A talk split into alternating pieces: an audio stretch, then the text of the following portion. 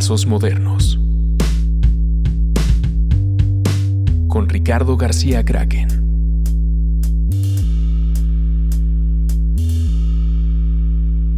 Bienvenido, Marco, a este nuevo episodio de Trazos Modernos. Eh, tenía muchas ganas de platicar contigo de estos temas que ya, este, ya medio empezamos a platicar incluso. Creo que va para mucho. Eh, sin duda, una de las de los oficios más viejos, prácticamente a la par de la prostitución, por algo será, es la publicidad.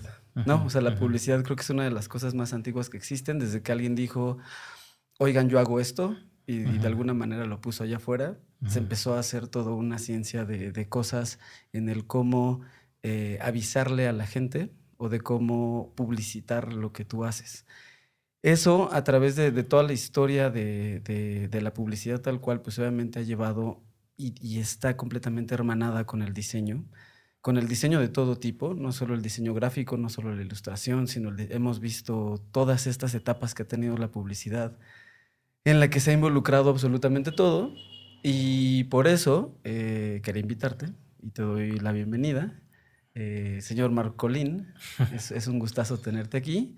Este, si nos quieres decir un poquito quién eres, cómo estás, sobre todo, sobre todo muchas gracias por venir. No, al contrario, muchísimas gracias por la invitación. Me encanta estar contigo, este, y hablando de estos temas que nos interesan y que nos apasionan, pues yo empecé una carrera en publicidad hace muchos años, hace casi 30 años, yo soy redactor, curiosamente. Yo quise estudiar diseño y mi papá me convenció de que a lo mejor comunicación era mejor, pero dibujo desde chiquito como tú y como muchos otros que vivimos de esto y que nunca lo hemos dejado de hacer.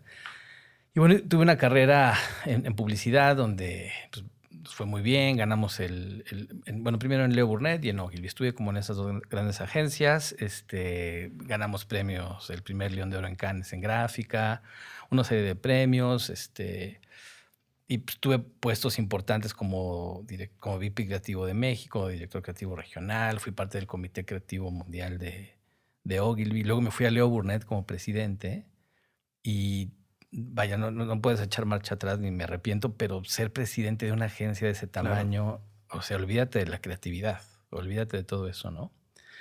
Después de eso, abrí mi primera agencia independiente y eh, a través de las redes sociales me fui reinventando como diseñador, ¿no? El hecho de que me pueda sentar contigo y considerarte eh, mi amigo y que, podamos este, hablar en, los mismos términos cuando yo era un copy y era un publicista, es padrísimo, ¿no? O hablar con Alejandro Magallanes o con Kiki Oyervides o con todos estos amigos que tenemos que son unos chingones. Es padrísimo porque, digamos que me legitimé a través de las redes sociales, me reinventé a través de, las redes sociales como diseñador, como artista visual, como todo, todo eso que, que, somos, ¿no? Claro. E, eso, digamos, resume un poco mi, mi, mi, carrera. Tengo hoy en día una agencia de publicidad, me gusta más llamarla una oficina de publicidad, comunicación y diseño y estrategia eh, para clientes de todo tipo, ¿no? O sea, chicos, medianos y grandes, donde lo padre es que yo hago el trabajo para ellos, ¿no? Claro. que es lo que más me gusta hacer, ¿no? O sea, como creativo. Y creo que tú estás justamente en eso y también tienes un background de agencia y luego, sí.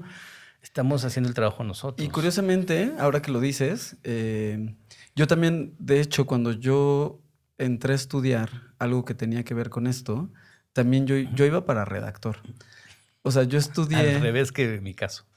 Yo estudié publicidad creativa. No estudié diseño en realidad, ni diseño, ni arte, ni nada. A mí también alguien de mi familia me convenció para no estudiar ni diseño ni arte.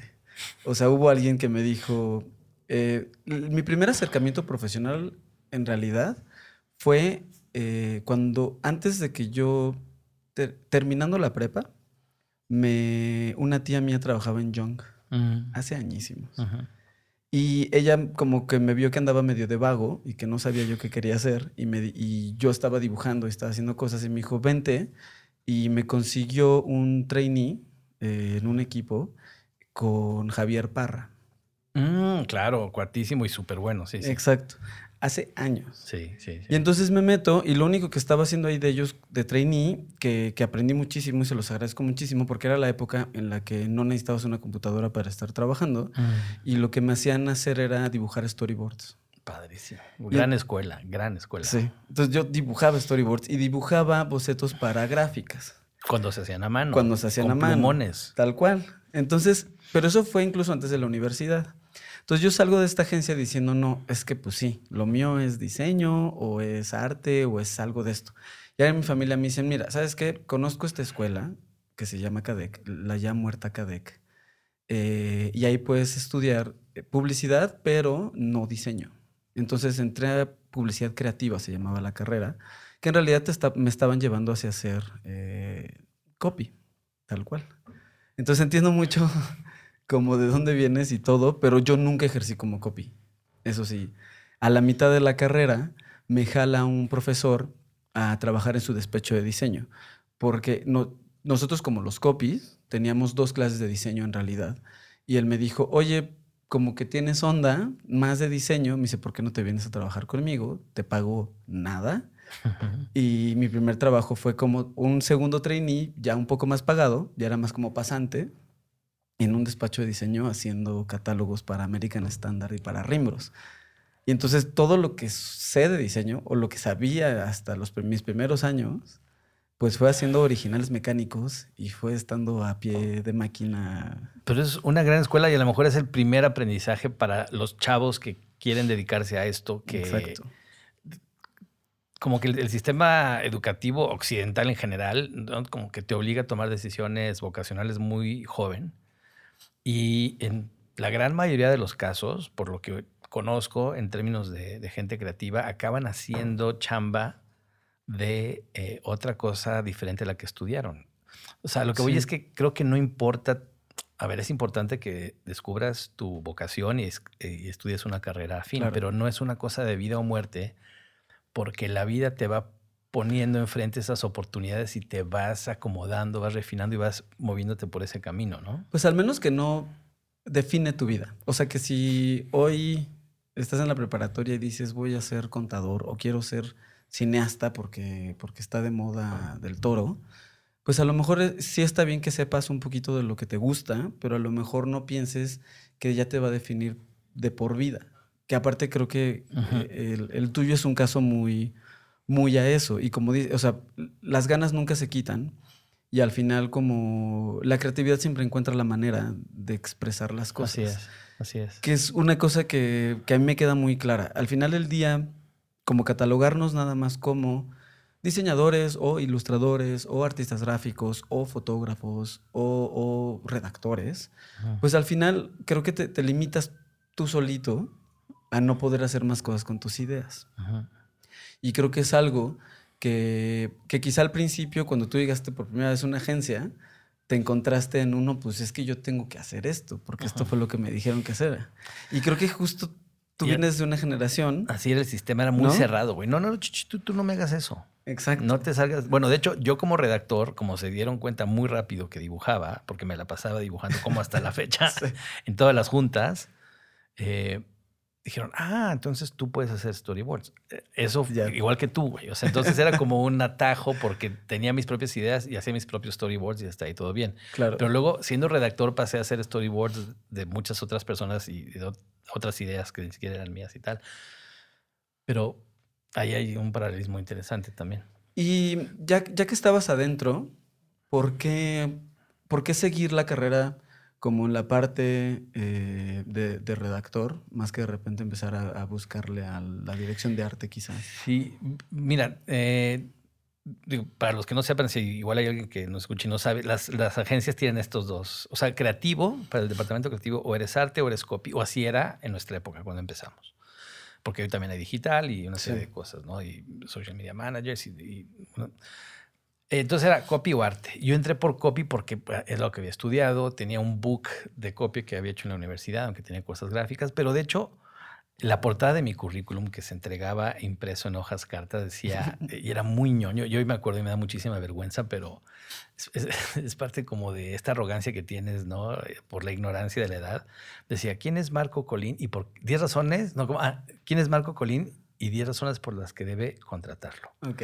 Y, era un y luego había una viñeta, un dibujo, ¿no? De como un director creativo, como yo imaginaba que eran pensando hoy viendo el currículum. Y luego, uno, es creativo.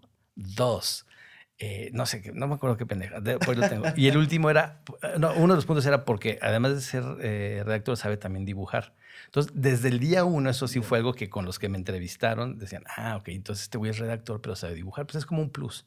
Pero ya ejerciendo la carrera, pues, eh, o sea, y hasta la fecha, siendo o, o considerándome eh, diseñador o director de arte, ¿no? No sé manejar Photoshop ni Illustrator. O sea, lo sé hacer, pero me tardo años haciendo lo que quiero hacer. Entonces yo diseño en el iPad, ¿no? Y de- hago PSDs o hago... Y luego ya mi equipo lo, lo adapta y lo, lo acomoda, ¿no? Y que eso al final creo que es una gran educación y que no tiene ningún problema, que, que me lleva a un tema, eh, esto, voy a hacer un paréntesis en Sí. lo que estabas diciendo, que me lleva un poco a un tema que creo que es muy importante, o al menos en mi generación se me quedaba muy claro, que el ser director de arte no significaba que tenías que ser o, o fotógrafo o ilustrador o, o un gran retocador o un gran... Y a mí me tocó mucho, eh, creo que fue cuando entré a DDB, que fue mi, mi tercera agencia, que ya fue cuando, digamos, entré a, la- a las ligas mayores de, de la publicidad, que fue cuando estaba justo todo el fervor de los premios, Sí, de, sí, sí. de todo esto.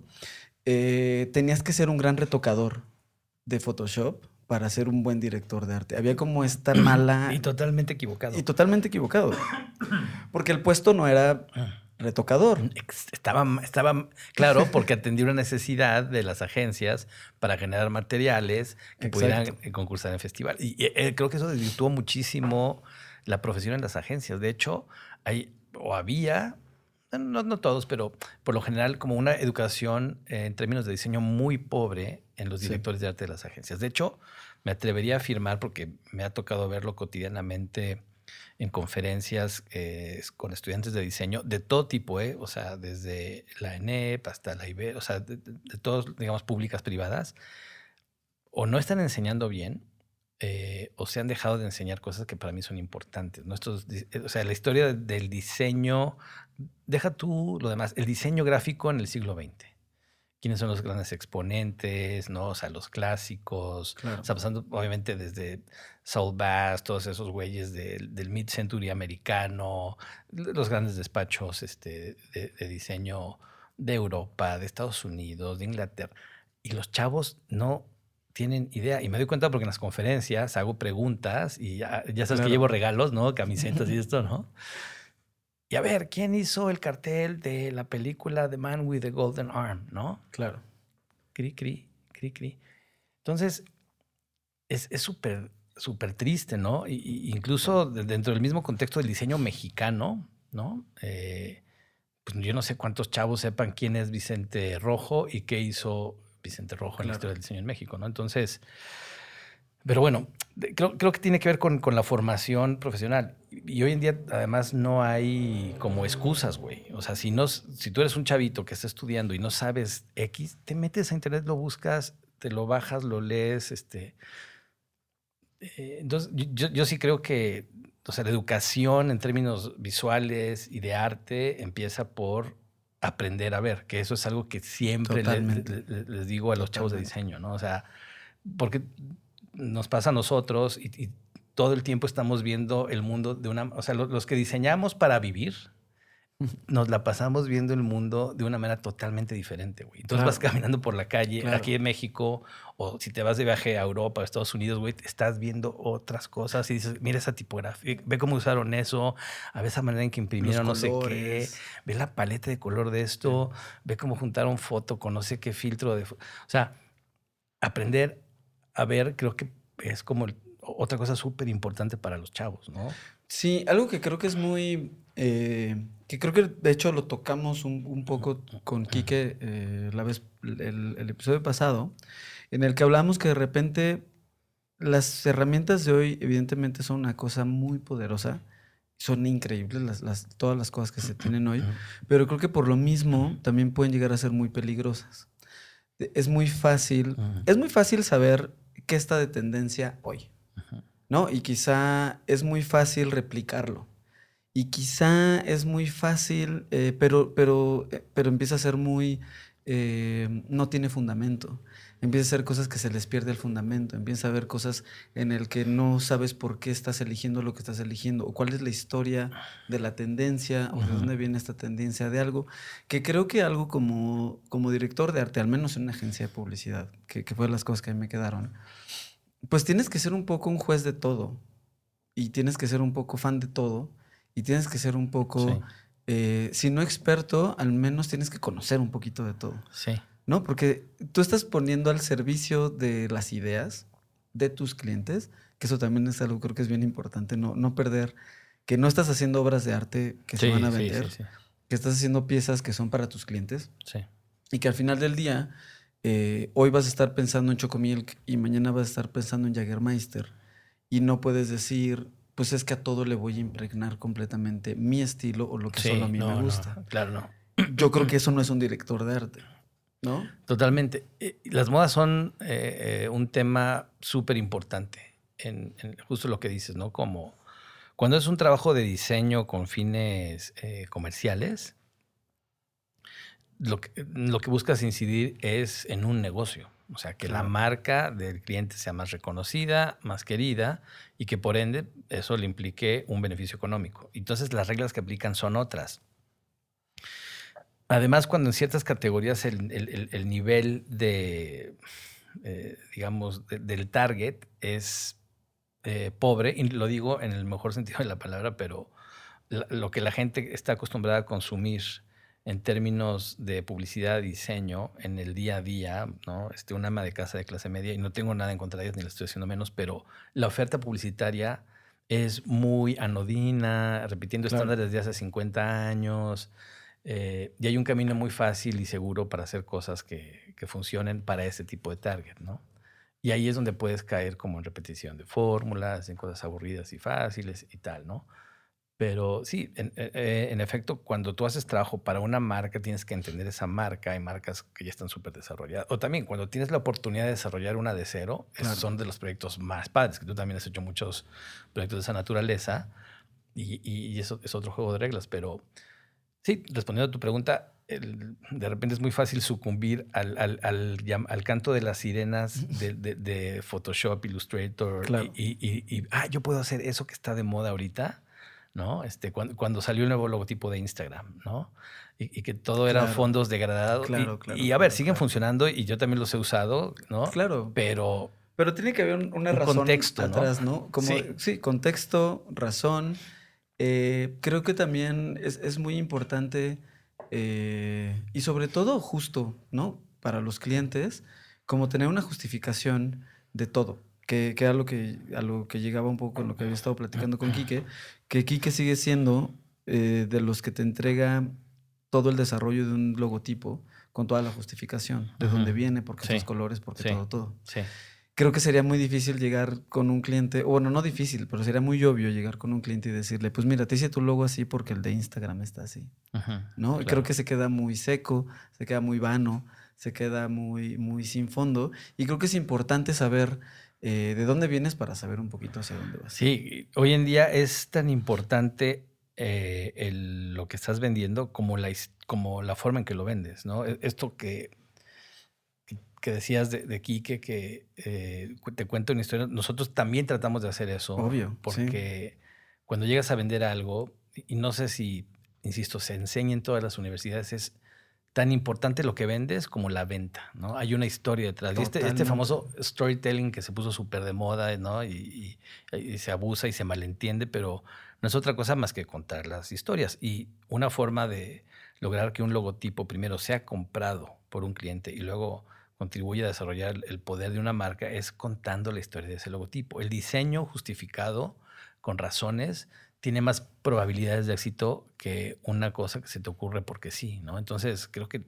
se nos va la vida en eso, ¿no? En, justificar, en, explicar, en contar la historia detrás de ese logo o identidad o lo que sea, o diseño. ¿Y qué pasa? Que seguro te ha pasado cuando traemos todas, porque esta, esta idea de repente es muy onírica, ¿no? De te traigo toda una historia, te la traigo desde aquí, tu idea tiene que ver con Saúl Vaz. Sí. y cuando llegas con tu cliente y te dice, No, ajá. no, pero es que yo quiero algo como lo de emperador. Exacto. O, oye, ¿sabes qué? Mi hijo me dijo, mira, mi, mi hijo me hizo este dibujo, güey. Ayúdame con ese, ¿no? O sea, sí, una cosa es, hay, hay proyectos para todo. Mira, tuve la suerte de conocer a, a un cuate que se llama Neil French.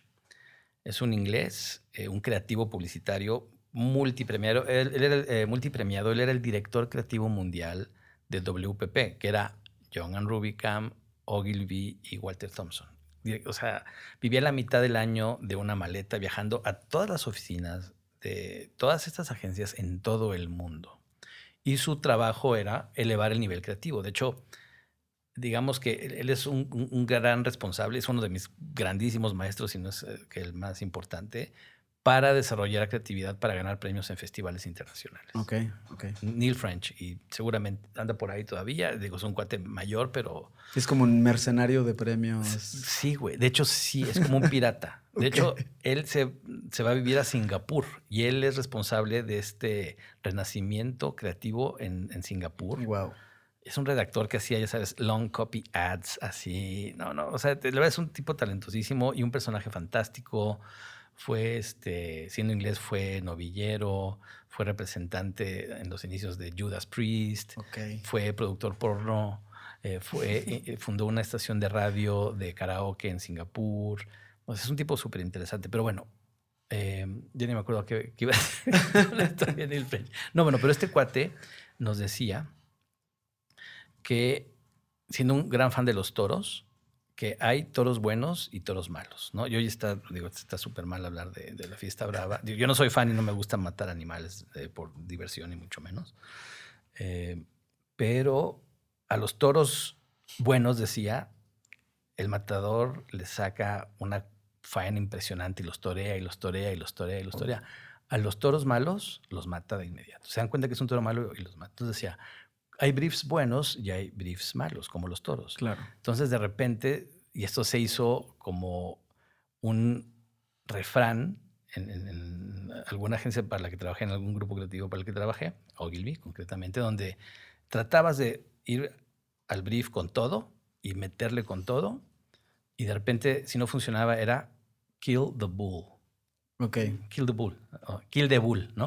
Kill the Bull. Kill the Bull. Y Entonces de repente era, güey, no, ya, Kill the Bull. Entonces, no, no que hicieras un trabajo, eh, ¿cómo decirlo? O sea, tendría, que estar bien Sí, hecho, no es, un, bien no es un pensado. mal trabajo, es un trabajo rápido Sí. y ejecutarlo más con Sí. inteligencia quizá que con creatividad. Ahora, hay, hay, hay creativos que piensan, no, es que no hay brief malo y lo- uno es malo como creativo si no le puedes vender al peor cliente algo bueno, pero son formas de pensar. Yo, Sí. yo, yo- yo tengo una tendencia como decir, o sea, este trabajo es mío, me tengo que sentir orgulloso, no me tiene que dar pena, pero hay niveles. Estoy de acuerdo. Y, y creo que yo es- estoy de tu lado. O sea, creo que hay que escoger las batallas para, para, para ganar una guerra. Exacto. ¿Y cuál es un buen brief? Creo que un buen brief es, eh, es muy sencillo para mí definirlo. Tiene muy claro lo que quiere decir y lo que quiere decir es una sola cosa. Eh, los clientes hoy en día quieren decir muchísimas cosas. ¿no? Claro. Un, un buen brief eh, no es, ay, este, hazme algo así como, como fulanito, ¿no? O sea, bueno, ya pasaron de moda las apps, ¿no?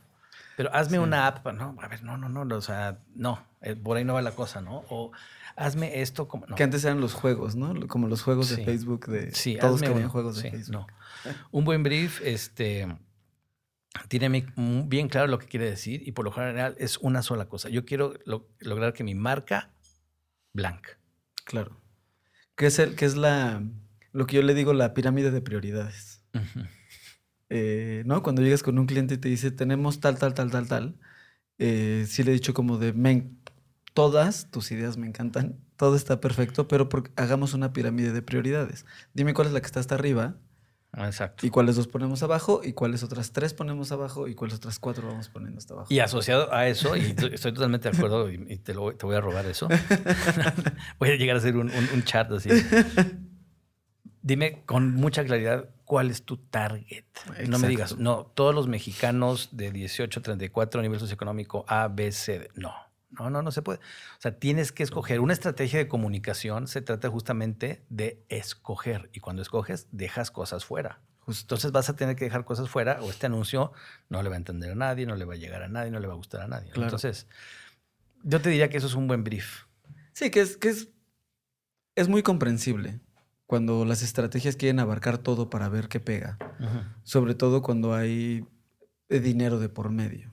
¿No? Es cómo le invierto este dinero para que de una forma u otra pegue lo que estoy metiendo y, se convierta en ventas y se convierta en que me vean, se convierta en engagement ahora y se convierta en que estoy contando una historia. Creo que es muy importante también que antes yo me acuerdo que había mucho como este las primeras veces que estuve en una agencia que sí era muy importante el storytelling, que no se llamaba storytelling, simplemente se llamaba ir a vender una idea, ¿no? Y que comúnmente los creativos eran los que mejor lo hacían. O al menos los, los, los, VPs que yo tuve en su momento eh, y presidentes que tuve, que, que uno de ellos fue en algún momento socio tuyo, este Raúl, y en el momento que también yo estuve con Martín, con Josu, y que ir a vender ideas con ellos, pues en realidad hacían maravillas con las ideas. Aunque una noche antes hubiéramos estado a las 4 de la mañana y no les hubiera fascinado la idea, pero se la llevaban, la vendían. Creo que ahí está mucho también en el cómo convencer, no es convencer ni es venderle cosas en el aire a los clientes, sino es cómo convencerle de que el trabajo lo están haciendo juntos. Creo que algo que también está chido dejar como ya muy claro o debería de estar muy claro, es que ya no es una batalla entre cliente y agencia. Sí. ¿No? O entre cuentas y creativo, o entre todas este, este, estas, estas burocracias horribles que parecen más gubernamentales que, de, que, de, trabajos creativos. Sí. Y, pero era parte de la educación de las agencias en las que yo empecé a trabajar. Había una división y, aunque trabajamos para la misma empresa, creativo y cuentas eran como enemigos y, casi agua y aceite. Y eso agrégale que llegas tú joven, arrogante, creyéndote el amo de todo. Y esto es algo que yo, yo, yo hice. Total, sí. Y creo que todos los creativos somos, tenemos un ego muy grande, somos muy necios, nos encanta vender nuestras ideas, pero creo que también, y, y bueno, yo creo que tengo más años que tú, yo voy a cumplir 53, pero hay una suerte de, madurez en, la, madurez que es lo que la experiencia que adquirimos con el tiempo, que en mi caso por lo menos me ha ido haciendo subordinar estos sentimientos de es que esto tiene que ser mío, es que esto tiene, ¿no? O sea, claro. qué hueva, qué flojera. No te pregunté si podíamos decir groserías. ¿no? Sí, sí. Ah, ok. Dicen que sí. Este, pues, qué hueva eh, estar peleando, primero porque mi idea sea la, la, que vendemos y, eh, y que también que voy a pelear adentro para hacer prevalecer tu, tu, tu, ego por encima de... Cuando la mayoría de las veces no peleas por hacer lo que es mejor para el cliente, que eso también es un signo de inmadurez cuando empiezas en tu carrera, sino por vender la idea que a ti te gusta más. Entonces, es otra cosa que se adquiere con la experiencia. ¿no? O sea, saber es cuál es la mejor idea para el cliente y no importa quién la haya tenido. Y que eso hace, un, hace, un, hace una cosa que...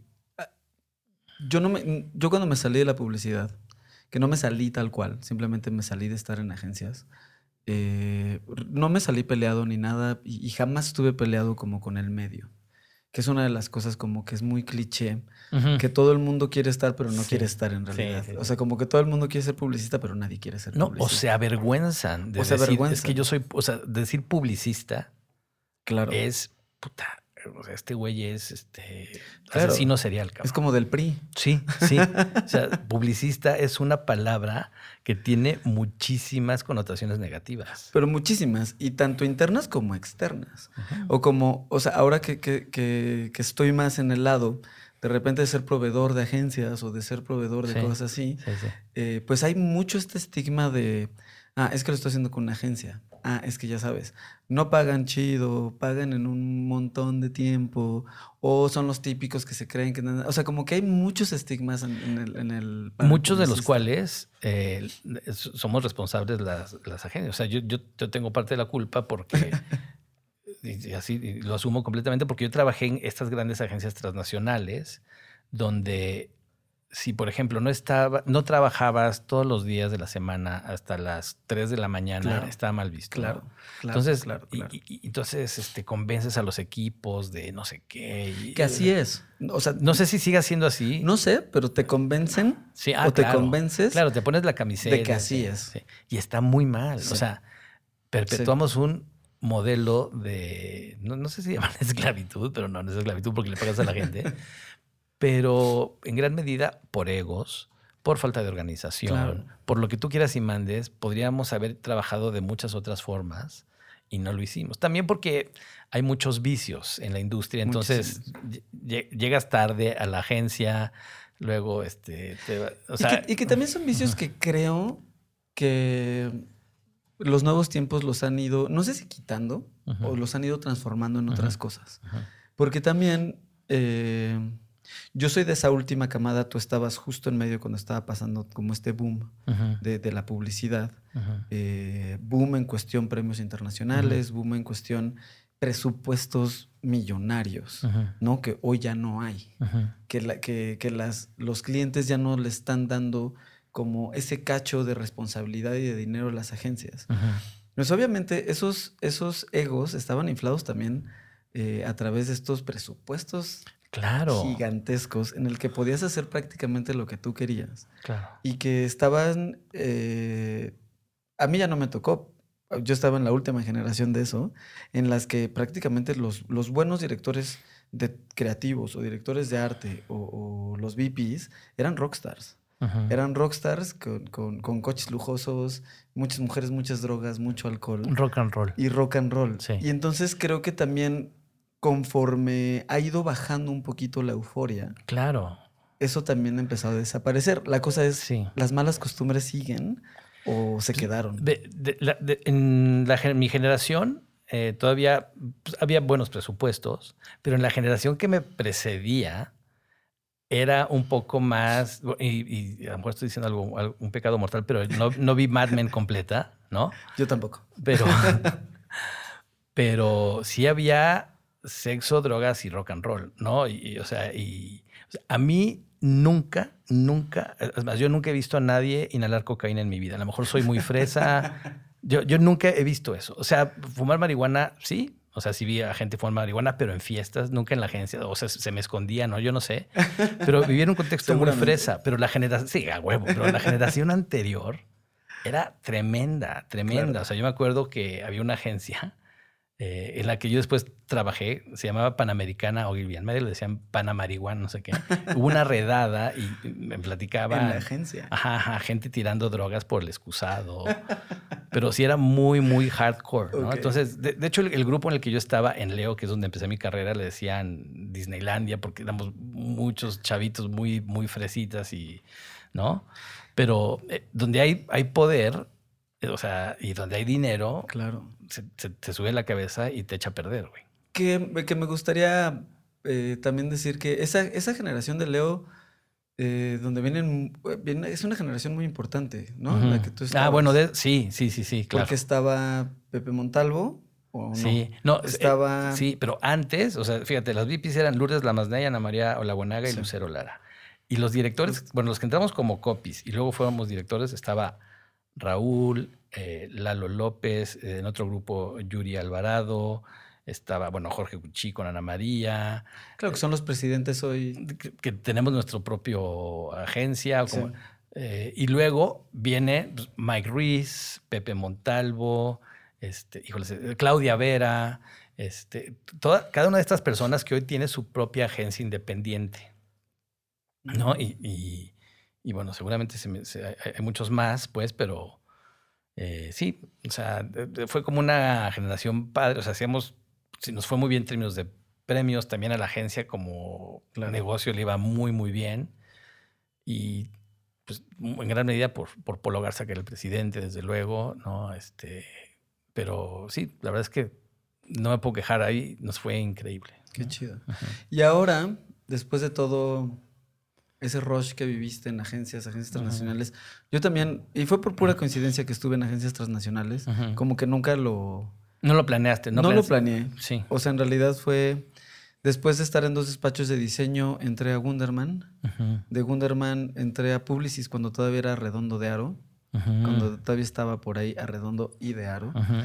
Y de ahí me fui a DDB. Y de. DDB me fui a Sachi. O sea, como que todo fue una, una cadena de cosas. Pero ahora que, cuando saliste de eso, ahora que tienes lo tuyo, eh, ¿cuál es la diferencia? Toda. Toda la diferencia. eh, de hecho, cuando abrí junto con, con mis socios, ¿no? Eh, la primera agencia independiente, después de, de Leo, del gran corporativismo, yo venía escapando de eso, del volumen de gente, del tamaño, de hacer, de ponerle más importancia a las cosas de, lana y de crecimiento que, que, a otras, ¿no? Hacer el trabajo uno mismo. Entonces, eh, mi modelo hoy eh, está hecho para trabajar con un- una cantidad determinada de clientes. O sea, para mí, el éxito no radica en la, en, la cantidad de clientes y, en la cantidad de dinero que- que puedo ganar o no, sino en tener un, un- un- un grupo de clientes que nos permita funcionar a, a todos en la agencia, ¿no? O sea, ganar decentemente, vivir decentemente, este, pero no, eh, o sea, no, no hay esta ambición de, de ganar Claro. millones y de hacer lo que sea con tal de, de ganar un negocio y sacrificar nuestras vidas. Creo que lo más importante hoy en día, y esto sin sacrificar el trabajo que hacemos para los clientes, es que no, está mi, no va mi vida de por medio. O sea, el tiempo con mi familia, ¿no? Claro. con mis hijos, con, Claro. con mi mujer, con mis amigos, con mi familia extendida, mis hermanos, mis cuñados. mis- O sea, eso no tiene comparación. Yo, yo tengo como un, un- un, digamos, una estructura que, que me permite hacer mucho home office. O sea, yo, yo tengo un, un estudio para trabajar en, en mi casa que está separado de, de la casa, que eso la verdad está, está padre, está bueno. Claro. Y también tengo unas oficinas ahí en, en Montesurales, en WeWork, ¿no? Este, y vamos a ver a clientes, recibimos a clientes, pero mucho del trabajo lo puedo hacer en mi casa. Y de hecho, cuando se trata de pensar, o sea, la parte de desarrollo creativo, lo hago mucho en mi casa. ¿no? Entonces me siento y... tuc.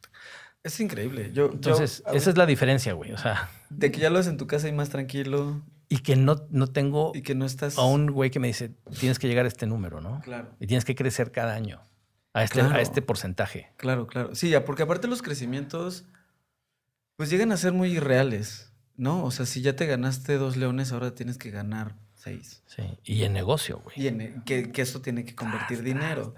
Y dinero lo va multiplicando Sí. de una manera infinita y, Sí. súper capitalista también, Sí. ¿no? O sea, que, que ahí también, que obviamente, evidentemente, no, no, no podemos alejar la publicidad del, del No, no. capitalismo. No, pues es la punta del iceberg del capitalismo. Porque es la punta, o sea, justo. este, o sea, yo, yo no concibo un, un publicista que tenga, este, no sé, un Che Guevara en una camiseta. o sea, Que sí los hay. no, I know.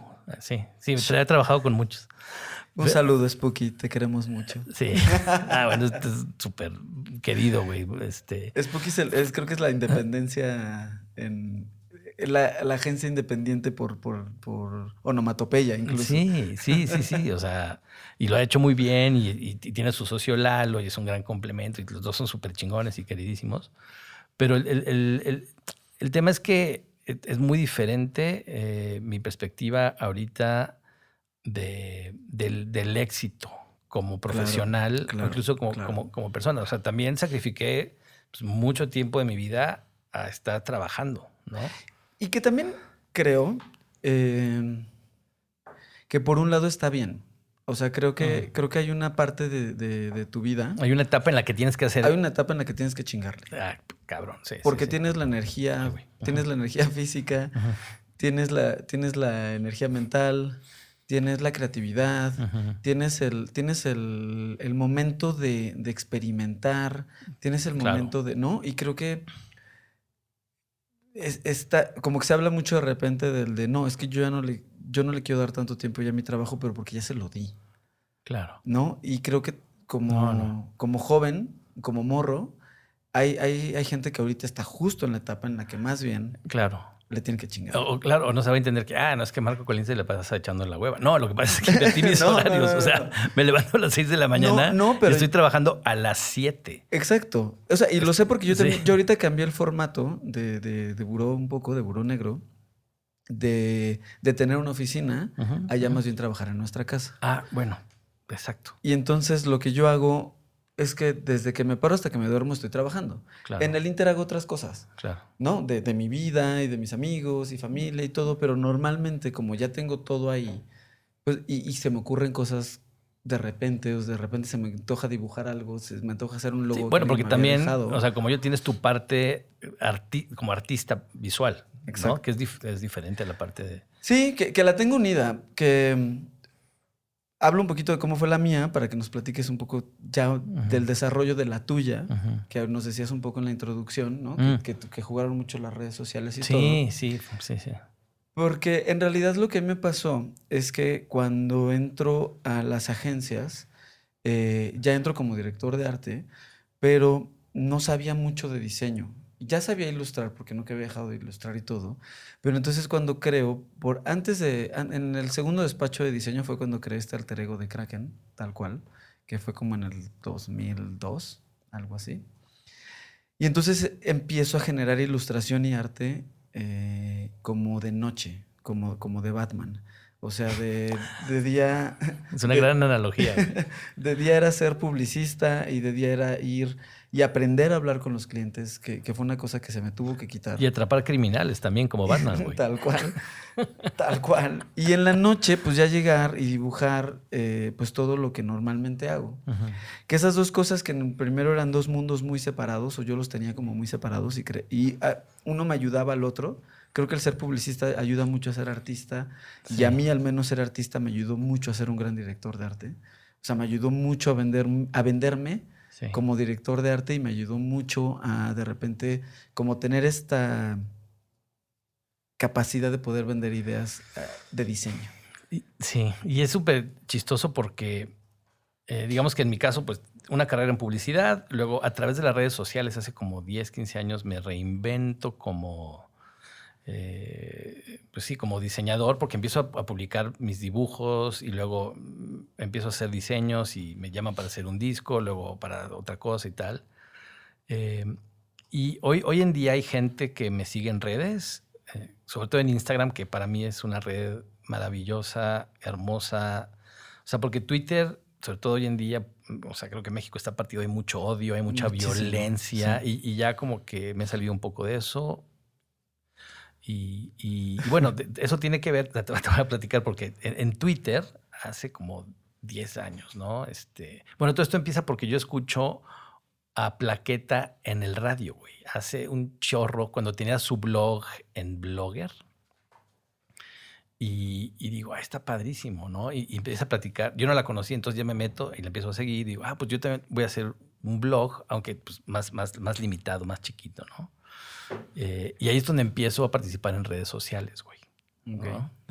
Y, y, lo- y empiezo en Twitter, también un Twitter muy diferente al de ahora, pero de repente tengo esta parte también como de, de que me enojo, ¿no? Y, y me- y soy muy explosivo. Entonces en, en Twitter me empezaba a pelear con, con gente y tal. Y un día, eh, Monse, mi esposa, me dijo, ¿sabes que, que tú conoces? Me dijo, Sí.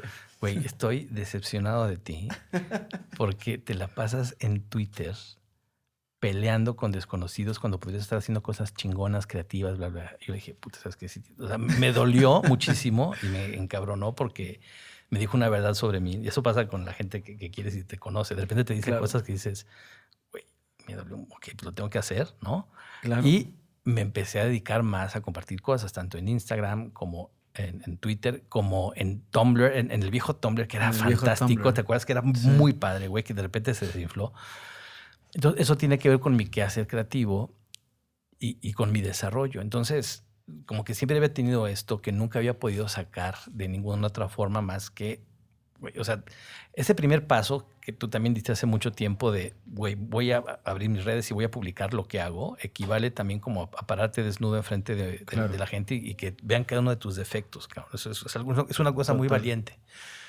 Tan valiente creo que hay muchos chavos hoy en día, estudiantes de, o, o jóvenes que trabajan, que eh, no usan sus redes sociales, incluso mis hijos, que los dos están en industrias creativas, que no usan eso para promover su talento. O sea, si no puedo ni convencer a mis hijos de que lo hagan, y está cañón, porque está cañón. hay muchos que sí lo hacen y son buenísimos. Eh, hablábamos hace rato de, tu colaboradora y la verdad que trabajé con, con, ella mucho tiempo, queridísima y talentosísima Yatsila. Y ella también se buscó y se creó un espacio a través de las redes. Tú mismo también has hecho una serie de trabajo y estás en red. Entonces, eh, lo que veo con todo esto es que hay, hay elecciones, tanto de trabajo como de vida, para las cuales las redes sociales te sirven. Y creo que las tienes que ejercer. Eh, y son un, un atajo para lograr objetivos profesionales que no se lograrían de otra manera. O sea, he conseguido a través de redes sociales, seguramente también te ha pasado a ti, proyectos, clientes, cosas que dices, güey, o sea, si no hubiera hecho esto, que lo hice hace ocho años y un güey vio de casualidad y le recomendó, o sea, las triangulaciones de la vida son muy chistosas, ¿no? Y hoy en día eh, me buscan como publicista, como diseñador y como ilustrador.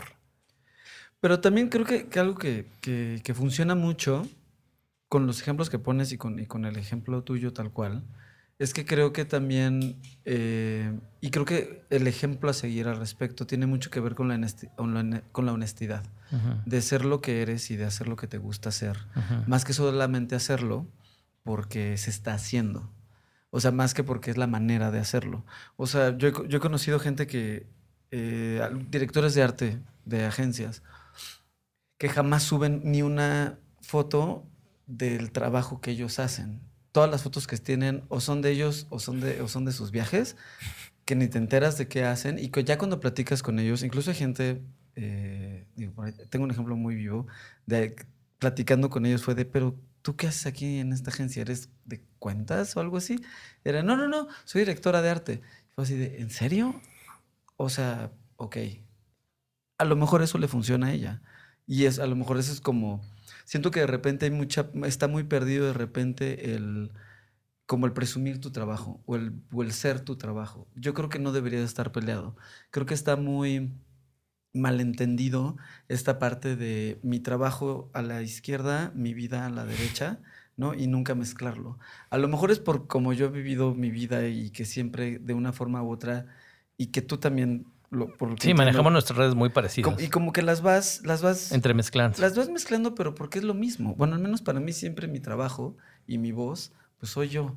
Y, no puedo ser, ya no quiero ser Batman, pues, o sea, ya no quiero ser uno de día y otro de noche. Yo simplemente es lo que hay que ofrecer. Fíjate que en ese sentido es chistoso porque de repente me, me antiguo, bueno, gente que me ha conocido toda la vida y que sabe que pues, vengo de o sea, Spooky, por ejemplo, o Digo, no que sea él, pero ese, ese perfil de, de, amigos de la industria, de repente, oye, ¿qué onda, güey? ¿A, qué te dedicas hoy? Digo, pues a lo de siempre, sigo haciendo publicidad. Claro. Pero obviamente hago diseño y también soy un artista visual.